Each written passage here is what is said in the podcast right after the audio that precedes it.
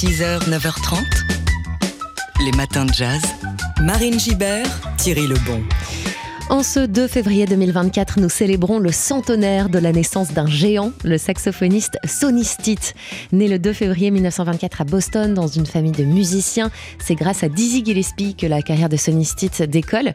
Euh, Sonny Stitt qui est aussi à l'aise à l'alto qu'au ténor, connu pour être un, authentique bopper dans les pas de son maître spirituel, Charlie Parker. On l'a d'ailleurs beaucoup euh, assimilé à Bird.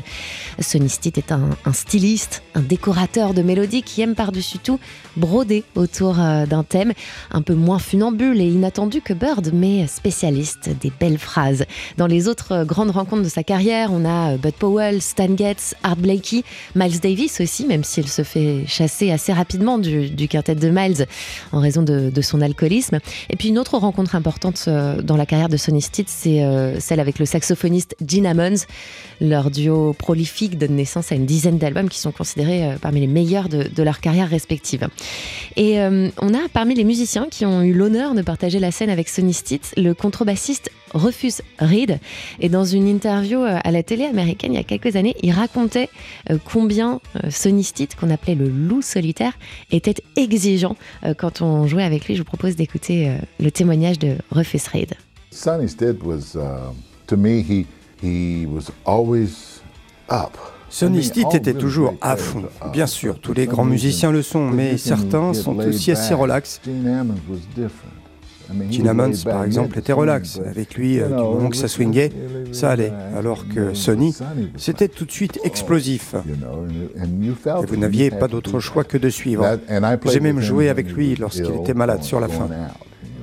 Et c'était toujours génial, étonnamment. Voilà l'énergie, l'exigence de Sonny Stitt, toujours. Alors je vous en propose une illustration en 1963 au sein du quartet d'Art Blakey. Voici Sonny Stitt avec The Song Is You.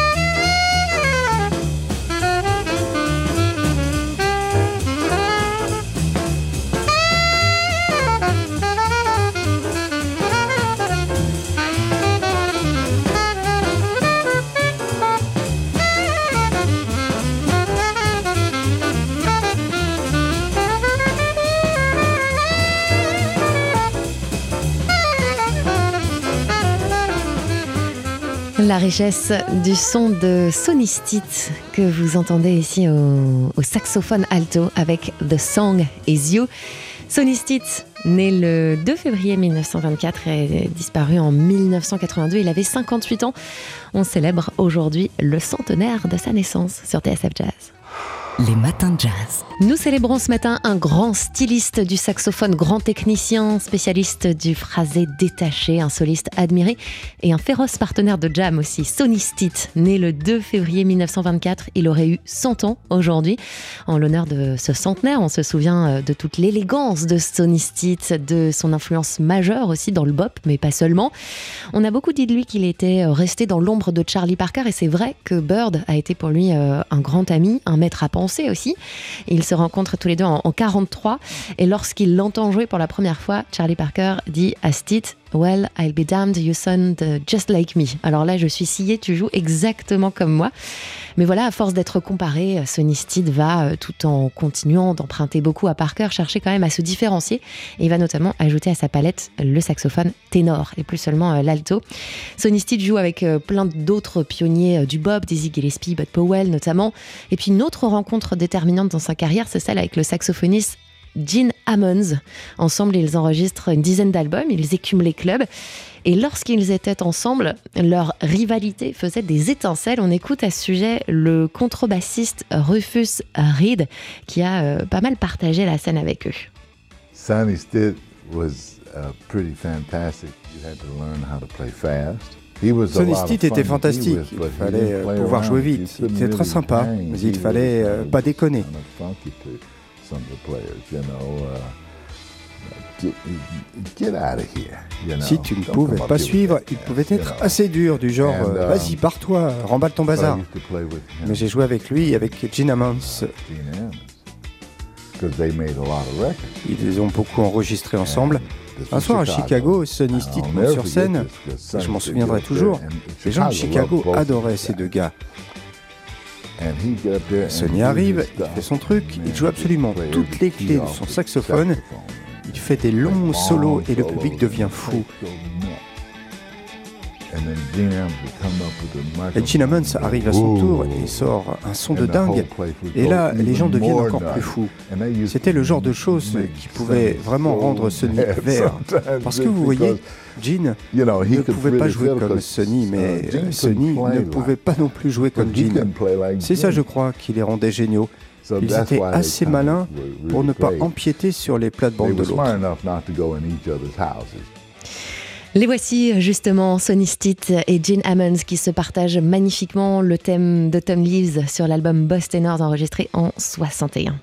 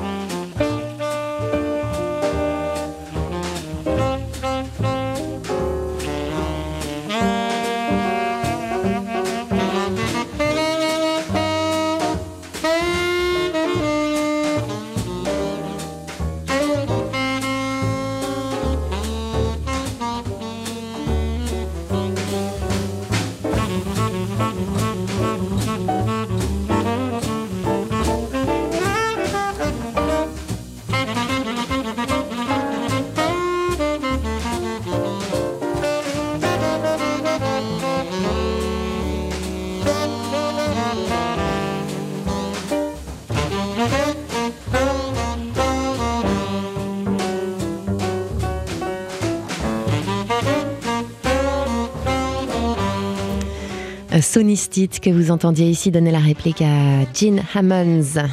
Sonistite né le 2 février 1924, disparu en 82. On célébrait aujourd'hui le centenaire de sa naissance.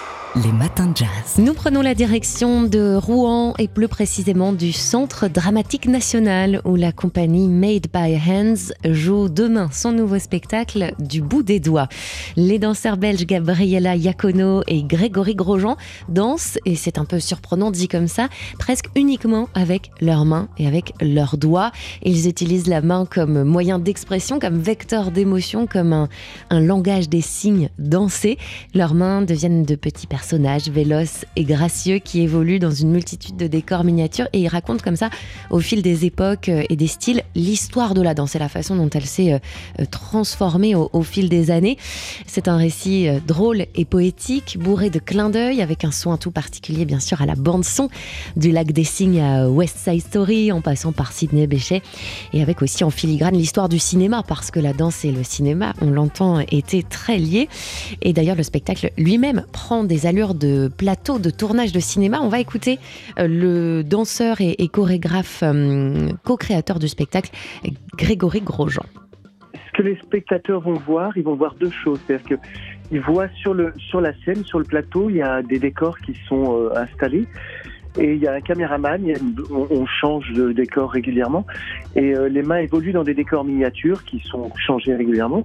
On fait le film, il y a un caméraman avec une grue euh, qui, qui, capte tous les mouvements, toutes les scènes, et au-dessus il y a un grand écran et on voit la restitution, ce que filme le caméraman sur le grand écran. Donc le, le public assiste simultanément à la fabrication du film, au making-of, et voit le film euh, au-dessus. Donc il y a deux lectures euh, pour le spectateur. Donc c'est intéressant parce qu'il peut vérifier si on fait pas des erreurs en bas. il, y a, tout un jeu entre ces deux, perspectives en fait. Du bout des doigts, le spectacle de Gabriela, Gabriela Iacono et Grégory Grosjean, c'est donc à voir demain à 16h au CDN de Rouen. Les matins de jazz. Un spectacle de danse où toute l'expression, toute l'émotion du mouvement passe par les mains et les doigts. Ça s'appelle Du bout des doigts. C'est la dernière création de la compagnie Made by Hands. C'est à voir demain au Centre dramatique national de Rouen. Une création des danseurs belges Gabriela Iacono et Grégory Grosjean qui dansent donc avec leurs mains. Leurs mains deviennent des personnages à part entière qui évoluent dans une succession de décors et le tout est filmé en temps réel, projeté sur un grand écran au-dessus de la scène si bien que le spectateur assiste à la fois à la représentation en tant que telle et aux coulisses, avec euh, comme idée centrale du spectacle donc de raconter l'histoire de la danse au fil des époques. Il y a donc euh, beaucoup de, références différentes, le lac des cygnes, le sacre du printemps, West Side Story notamment. Et puis le pari de ce spectacle, c'est aussi de montrer la danse contemporaine autrement, d'en faire euh, un art plus accessible, notamment au, jeune public. C'est un spectacle qui, plaît beaucoup aux enfants. Alors pourquoi cette idée de tout faire passer par les mains? On écoute le danseur et, co-créateur du spectacle, Grégory Grosjean. D'abord en danse, les mains sont très importantes parce qu'elles finalisent le mouvement, donc elles sont particulièrement expressives. On dit qu'on voit aux mains si un danseur est bien placé dans son corps. Ce qui nous a intéressé particulièrement là, c'était l'idée de la marionnette. C'est-à-dire que la main, quand on inverse la main avec les deux doigts, on fait des jambes. C'est une idée très très simple et ça crée un personnage très sensible et euh, qui a pas de visage et donc tout le monde peut se reconnaître dedans. Et puis ça nous permet de développer une histoire dans des décors miniatures et euh, avec beaucoup d'expressivité. La main est très limitée au niveau des mouvements. On a trois phalanges, il n'y a pas de bras, donc c'est très limité. Mais souvent dans les choses très limitées, les limitations créent l'expressivité. Et puis dans la main, on sent toutes les vibrations au, niveau nerveux, c'est très sensible. Donc c'est pas du tout la même chose. Nous, en, tant qu'interprète, c'est pas du tout la même la même façon de s'exprimer, mais euh, c'est très précis, il faut être très concentré. C'est autre chose. Du bout des doigts, le spectacle de Gabriela Iacono et Grégory Grosjean, c'est à voir demain à 16h au CDN de Rouen. Les matins de jazz. Que diriez-vous d'aller danser ce soir? Le groupe Papanoche, véritable ovni de la scène française, vous invite à faire le plein de bonnes vibrations et de chaleur humaine ce soir au théâtre Jean Villard de Vitry-sur-Seine dans le cadre du festival Son d'hiver. Alors Papanoche euh, est un peu inclassable, hein, citant euh, des influences telles que l'underground new-yorkais de John Zorn ou la poésie festive de Bernard Lubat avec un, un objectif par-dessus tout, nous faire danser en piochant dans tous les répertoires possibles, tarentelles, chansons mexicaines, rythme du nord-est brésilien. Et ce soir, les membres de ce collectif Pas comme les autres tiennent donc un, un grand bal baptisé Tu danses-tu avec plein d'invités qui gravitent dans la galaxie Papanoche, Bernard Lubat, André Mainviel, Linda Ola ou même le rappeur Napoléon Maddox. Alors pourquoi cet amour du bal en particulier? On va écouter euh, le saxophoniste Raphaël Kenen, membre de Papanoche. Il était mardi au micro de Jean-Charles Doucan. Et dans le bal, il y a un rapport au public qui est complètement différent, qui est euh, hyper organique, hyper euh, charnel même, hein, parce que voilà, on fait bouger la viande, comme dit Bernard Lubat. Et, euh, et là, en plus, nous, ce qu'on aime, c'est travailler avec Amélie Afagar, qui est une maîtresse à danser et chanteuse, qui convie les gens à des danses collectives aussi. Et donc des moments, qui nous manque globalement, ce qu'on a un peu perdu avec les balles populaires qui, qui existaient jusqu'aux années 60, 70 partout en France, c'est ce plaisir de faire des danses collectives et pas seulement des danses seules, euh, les yeux, euh, les yeux en l'air. Et même si on adore la trance et ce genre de, de musique d'aujourd'hui, euh, voilà, c'est un, un, outil de communion pour vous, euh, pour vous la danse. Carrément, mais carrément, et de créer des grands, des grands cercles, créer des danses de couple, de, de retrouver ce plaisir-là aussi, de se, se, frotter et puis de rencontrer les autres parce que les danses de cercle, elles permettent de danser avec des gens qu'on connaît pas. On vient en couple, on vient avec les copains, et puis on va rencontrer d'autres gens. Et là, waouh, le danseur à côté, il est génial. Je vais en faire une avec lui. Et, et comme ça, il se crée un esprit de fête, euh, de famille, mais avec euh, plein de gens qu'on connaît pas. La rencontre et la chaleur humaine au cœur de ce grand bal d'hiver Tu danses-tu, animé par le groupe Papanoche et ses nombreux invités. C'est à voir, à vivre et à danser ce soir au théâtre Jean Villard de Vitry-sur-Seine dans le cadre du festival Son d'hiver. Les matins de jazz.